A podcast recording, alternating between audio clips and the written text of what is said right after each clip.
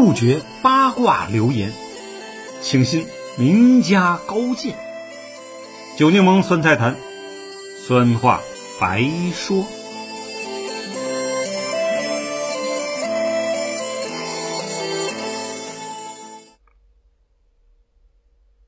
朋友们好，我是酒柠檬。今天我们讲，俄乌战局进入第二阶段，将是特种渗透游击战。不久前呢，来自墙外的媒体称，普京下令要在五月九号二战胜利纪念日前啊结束俄乌军事冲突。但呢，现在看来啊，这个日期会因美国、西方的各种军事支援以及乌克兰方面的战术打法的改变，又将变得扑朔迷离了。四月二十五号凌晨，一支不明武装袭击了布良斯克两万吨级的储油库，接着又袭击了布良斯克农机场附近的俄军导弹炮兵总局第幺二零军械库。二十六日清晨啊，不明武装人员啊又再次袭击了布良斯克铁路，造成一列装满坦克装甲车的俄军军列脱轨被炸了。这也让人想起不久前俄罗斯石化基地油库、铁路、军械库，一直到莫斯科的航空导弹研究院。都莫名的遭到火灾，白白损失了俄罗斯十七名顶级科学家和一大批啊绝密资料。正在大家猜测之际啊，俄军官方啊于二十七日宣称，坚决消灭乌军深入到俄罗斯边境地区的特种部队，以及呢在这一带活动的第五纵队。紧接着呀，四月二十八日，俄军方面又发布照片。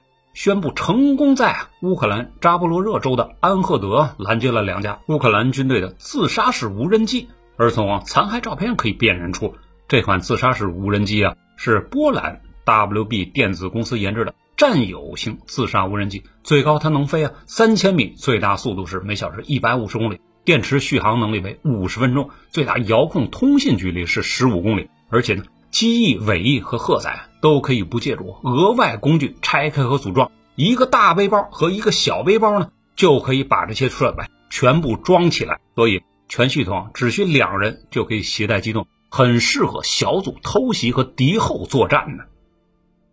该无人机啊，此前因参加过利比亚内战而受到过关注。乌克兰无线电设备厂则是引进了该机的许可证进行组装生产。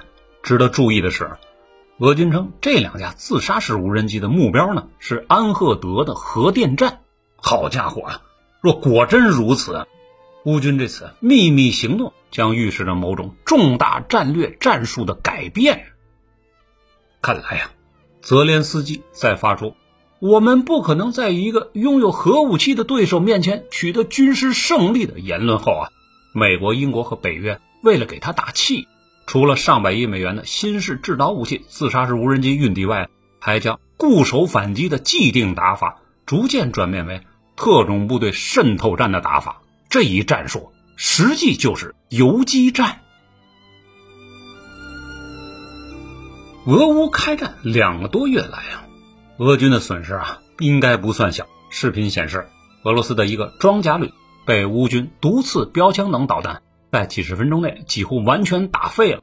更有一个俄军坦克小队啊在攻击乌克兰守军战壕时，四分钟内报销了四辆主战坦克。这种战损比啊，简直太大了。英国国防大臣本华莱士在当地时间四月二十五号的下院听证会上表明了英国政府对俄乌局势的最新分析：俄军在与乌军的战斗中啊，战死者约达一点五万人。这一数字。远超过了俄罗斯官方公布的死亡一千三百五十一人的数啊！华莱士接着说呀，从军备损失看，超过两千辆的俄制装甲车啊、坦克被击毁或被乌军夺走，其中坦克至少五百三十辆，步兵战车五百六十辆，直升机和战斗机共损失六十架以上。这个数字远远小于乌克兰方面公布的近一倍，应该呢靠谱。另外。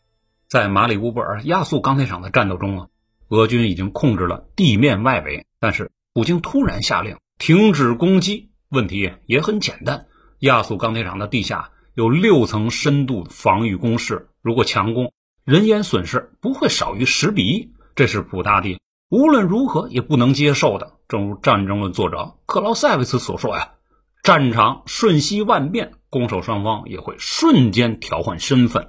俄军采取围而不打、困死敌军的做法，显然是对的，但时间方面似乎更有利于啊泽连斯基这边。目前呢，美国以及北约已经向乌克兰援助了一千四百套毒刺防空导弹、五千五百套标枪反坦克导弹、一万四千套的反装甲火箭筒、七百多架弹簧刀战术无人机、一百二十一架凤凰幽灵夜间无人战术机等等。这些装备啊，在正面战场发挥了不小作用，包括波兰技术转让的。战友型自杀无人机的加入，这些便携装备更适合呢小股特种部队游击战打法。作为军事力量偏弱一方的乌克兰，将正面堡垒战改为渗透游击战，就是破局的妙招。俄乌边界数千公里几乎都是大平原，正规军事教科书啊把它称作坦克装甲车的天下。可另一方面呢，俄军的补给运输线过长的缺点也被啊。暴露在乌军特种部队的面前，英国政府官员詹姆斯·西佩啊，曾公开表态说，鉴于燃料和弹药库在俄罗斯出兵乌克兰的行动中啊有发挥作用啊，这些攻击完全是合法的。那么，乌克兰大平原以及他们的军队能否适应灵活的游击战打法呢？这点还真不用您担心了。早在二战初期。希特勒的闪电装甲兵团就以摧枯拉朽般的气势俘虏了苏联乌克兰方面军几十万人呢。那时候没人相信在大平原上可以打什么游击战，但当敌人风头冲向俄罗斯腹地时，作为后方的乌克兰和白俄罗斯军人啊，就应统帅斯大林的命令，在本地啊对德国战列军后方发起了连续不断的铁路公路破袭战呢，有力的支援了苏联前方战场。但是啊，事情。并非如此简单的。乌克兰因为有啊强烈的独立念头，他们成立了一支数量上万的反抗军，不刚反抗德军呢，还袭击苏军和波兰军队。这支反抗大军啊，分成几个战区，最大的战斗单位为营，最小的为班，实际上就是游击队。武器、服装也是五花八门。其中，乌克兰反抗军啊。游击队中最著名的一次袭击任务是意外的抓获了苏联方面军瓦图京大将啊！一九四四年二月二十九日夜间啊，苏联驻乌克兰第一方面军司令员瓦图京大将在转移途中啊，与警卫部队失去联系了，在一处岔路口啊，与乌克兰游击队遭遇上了，双方啊在火战中呢，瓦图京大将腿部中弹，随后呢被送往了基辅治疗，由于伤势严重。即便进行了截肢手术，仍于一个半月之后死掉了。斯大林呢，对这支反抗军由爱生恨，下令围剿，但呢，也并非易事呢。乌克兰民族主义反抗军啊，在对付加利西亚地区的波兰人啊，也不手软，因为历史上波兰人曾经奴役过他们，因此乌克兰一队见着波兰人就杀。据统计，大约有十万波兰军民惨遭杀害。正因为他三面树敌啊，乌克兰游击队在战后要么被剿灭，要么被流放。在这一过程中啊，乌克兰游击队还击毙了波兰国防部副部长卡尔罗切夫斯基。但这已是一九四七年三月份的事情了。西方人啊，读中国历史，特别是南北朝五代十国那两段，基本就蒙圈了。可我们读东欧历史时，基本也是这么一副表情。真是不好说谁对谁错，应该支持哪一方？归纳起来就是民族矛盾太深了。苏军呢，不止吃过乌克兰游击队的苦啊。上世纪八十年代，苏联人发动的阿富汗战争，也是因当地游击队不断骚扰，搅得号称啊钢铁洪流的苏联红军苦不堪言，最终不得不撤出不该来的地方。你打你的，我打我的。在军事上，这叫超限战，又叫不对称战争。我们都知道，俄乌战争呢，实际上是美俄之间的较量，乌克兰啊只是代理人。自2014年克里米亚被普京强力占有后，本来深植于血液中的民族矛盾再次被激发出来了。据美国五角大楼公开表态啊，现在的乌克兰军队就是他们帮助训练八年之久的现代化武装。目前呢。正训练第三批炮兵部队。普京这次啊特别军事行动，也是忍无可忍了。但许多事情已经远远超出他的控制范围之外了。在躲过最初的混乱和集体失声后啊，西方渐渐恢复了自信，感觉呢削弱拖垮普京的时机来了。而且从两个多月的战场表现看，俄军的常规武器老旧，军队指挥及单兵战术水平，并非传说中的神乎其神啊。包括美国拜登、英国金毛和演员总统在内啊，都认为，如果有了重武器啊，再加上战术的调整，击败、打垮，甚至。反攻到俄罗斯本土都是极有可能的，那么还谈什么叛呢？乌东地区、克里米亚地区不就顺势收回了吗？这种狂妄的设想并非没有可能的。据参考消息转载西班牙《世界报》网站四月二十七日的报道啊，乌克兰开始接收来自西方的重型战争物资，这些物资已经远远超过了乌军最初几周啊收到的第一批防御型和短程武器的规模。乌克兰已经部署了来自捷克和波兰的一百一十二辆采用北约技术更新版的 T 七二 M 一主战坦克，来自美国的三百辆 M 幺幺三和悍马装甲运兵车，另外还有呢，来自捷克的五十六辆 PBV 装甲车，和来自英国的一百二十辆斯巴达人和哈士奇装甲车。换句话说，构成当今世界上最优良军队骨干的部分战争物资已经握到了乌军手中。美国呢？目前帮助乌克兰训练第三批炮兵，显然是为了迎接五月初运抵的至少一百门来自美国、加拿大和澳大利亚的 M 七七七牵引式幺五五毫米榴弹炮。这种大口径火炮精准度远超过俄军现有装备啊，公认是全世界最先进的。法国也表示，在五月向乌克兰提供十二门凯撒幺五五毫米牵引车榴弹炮。俄国也一改先前的立场，称啊。向乌克兰提供猎豹防空坦克以及大约五十门德国制造的自走重型火炮。一方面呢是大批的重武器、高精尖防空及反装甲导弹、自杀式无人机的陆续到位，俄军呢正面战场的优势很可能不复存在。另一方面呢，针对俄军后勤铁路运输补给线的偷袭爆破，再加上。俄罗斯国内第五纵队的造谣舆论反宣传，乌克兰及西方似乎卡住了俄罗斯的命门，让你前进不得，后退不得。四月份啊，普京将第五情报局从上到下一百五十名军官逮捕了。官方的意思是策反乌军军官的上亿经费被中饱私囊。其实，这是美国与乌克兰反渗透的结果，而且借助多种情报渠道。演员总统还在自己的内部挖出了不少被俄罗斯收买的鼹鼠。正面阻击战、情报战打响的同时，鉴于早已失去制空权，乌方不得不思考更换战术来改变现状。于是，特种渗透与游击战就提上了日程。至少在这方面，已有官方消息得到证实，比如。美国中情局秘密行动处资深情报官道格拉斯·伦敦称啊，美国和北约将会支持和补充乌克兰进行漫长的游击战。如果乌克兰有充足的战斗人员，就可以无限期的维持攻势，削弱啊俄军的战斗意志。而乌克兰军事情报局局长布达诺夫回答的更干脆，在俄战区的游击战即将拉开大幕。这招啊，可真够凶狠的。比这个呀还虐心的是，四月底，至少有几百名俄罗斯士兵家属通过邮件以及互联网社交媒体，收到了来自乌克兰有关方面发送的被俘俄军或战死士兵的照片。可以想象啊，这些俄罗斯家属的悲伤反应啊。那么，乌克兰人是怎么做到的呢？原来啊，他们借助西方技术人员的力量。通过对被俘和死亡俄国士兵脸部扫描获取了信息，直接查到他们的社交账号以及家属的 IP 地址，然后呢，来一个黑虎掏心式的舆论心理战。这是过去沙漠风暴、海湾战争啊所不能采取的新方式，而且成本极低，效果极大。更火上浇油的是，美国的脸书、谷歌、油管等啊社交媒体都陆续解禁对。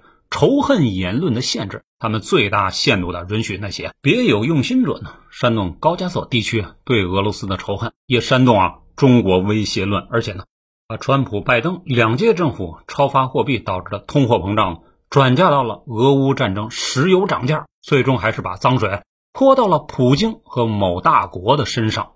老美啊，真是无所不用其极，唯一小心的就是自己绝不直接在战场上赤膊厮杀。当地时间四月三十号，据英国《卫报》等媒体报道，苏联前领导人赫鲁晓夫的孙女儿，现在是纽约新学院国际事务教授的她，警告说啊，现在俄罗斯和西方比古巴导弹危机期间更接近核战争。由上看出，身在参与国一方的他们。应该比我们的感受更加真切。前文我们提到啊，乌克兰利用波兰技术的无人机啊，试图炸毁扎波罗热的安赫德核电站，就是他们战术转变的另一狠招。该核电站原本是属于乌克兰的，但现在被俄军占领，被运营管理着啊。如果核电站反应堆外壳被炸穿，或者是其他地方吧被损坏了。驻防在那里的俄军啊，将被核辐射感染。这些人回到俄罗斯本土，又将是二次核扩散。此等计谋啊，也太那个了啊。战争呢，就是这么无底线，谁也别说谁。另外，在西方卫星情报支持下，乌克兰特种部队和游击队凭借这些夜视装置啊、热成像系统、光学仪器和激光测距仪、商业卫星图像服务等先进装备。在乌克兰境内，甚至在俄罗斯境内发动袭击，并屡屡得手，应该说是战术转变的初步确定。而且他们也只善于路边埋炸弹、发射土火箭炮呢、汽车炸弹的伊拉克游击队、阿富汗游击队。不同的是，泽连斯基还控制着政权以及绝大部分的正规军。莫斯科航空研究院的大火灾，不像是电线老化引起的，特种作战的可能性极大。这不啊。刚刚过去的五月二号，乌克兰武装部队总司令瓦列里在社交媒体上写道：“两艘俄罗斯猛禽级快速巡逻艇在蛇岛附近被击沉了。至于用的什么武器啊，哪支作战分队，他没有明说。”久经战阵的普京当然清楚啊自己的软肋在哪儿啊，不过他反应也很快，他知道。演员总统不可能想出这一系列的恶毒招数，背后的西方军事顾问啊，才是战争真正的操纵者。在莫斯科航空研究院大火灾后的随后几个小时，美国德州空军基地的一架 B 幺 B 战略轰炸机也莫名其妙的着火爆炸了，损失十几亿美元。这不能不使人猜测到是俄罗斯的报复行为。另外啊，为了防止陷入阿富汗的悲剧，三月底。俄军伞兵部队已经开始在交通线周围的乌军游击队展开了压制行动。四月底，俄军指挥部再次下令在边境地区严查散布谣言、搞舆论破坏的第五纵队以及围剿搞铁路爆破的乌军特种部队。据俄罗斯官方消息，他们已经确定在布良斯克发动袭击的，正是有人在一辆白色面包车里通过遥控制导飞弹来完成的。目前呢，俄军正在。全程悬赏缉拿这一渗透小组，同时也加强了铁路运输线两侧的防御。据英国《卫报》证实，俄军已将两万多瓦格纳雇佣军和俄罗斯特种部队投入到后方，担任保护任务，主要针对渗透进来的乌军反坦克小组的进行绞杀。但限于两国边界及运输补给线太长了，这一招呢能否灵验，还得稍后观察。为了应对乌克兰的舆论战。普京也采取了相关啊措施拉拢人心。据环球网转载的俄罗斯消息报报道，俄总统普京已签令向顿涅斯克、卢甘斯克以及乌克兰被解放地区参加过卫国战争的人员，每人发放一万卢布补贴。一万卢布啊按目前汇率约合人民币九百一十六块，这点钱能否拉到民心，还真不好说呢。未来一两个月，俄乌战争啊，极可能出现变局，甚至反转。这两天啊，俄外长拉夫罗夫表示，不以推翻泽连斯基为目的，并可以谈判。显然呢，是说了软话。咱先不提之前啊早已说过的金融战、舆论战、情报战、正面对攻战、敌后渗透、特种游击战，单单是面对重型装甲部队无法行驶的泥泞道路，就足以遏制住俄军的大气进攻。因为到五月份以后，乌克兰大平原就是要进入大雨泥泞季节。想想二战时期德军是如何陷入泥水交加的黑土地的惨状吧。而且，俄军高级将领不断被击毙，又在异国他乡作战。士兵情绪波动与疲劳，后勤补给欠缺，轮换部队迟迟未组建完毕啊，都将是对身患胃癌的普大帝啊又一次严峻考验。时间呢，以气候加上外部环境，的确对俄军不利。本文呢，并未选边站，只做实时分析。还是那句话呀，和平比什么都重要。谈判是结束战争代价最低的明智手段，只是没有战和台阶的谈判，绝不会谈出各方满意的结果。看来呀，无论把乌克兰打烂成什么样的泽连斯基，真的有可能成为本年度最开挂、曝光率最高的网红明星。这个舞台啊，的确够大的。好。今天的节目，就到这里。我是九柠檬，希望您多加关注，我会持续向您解说报道的。拜拜。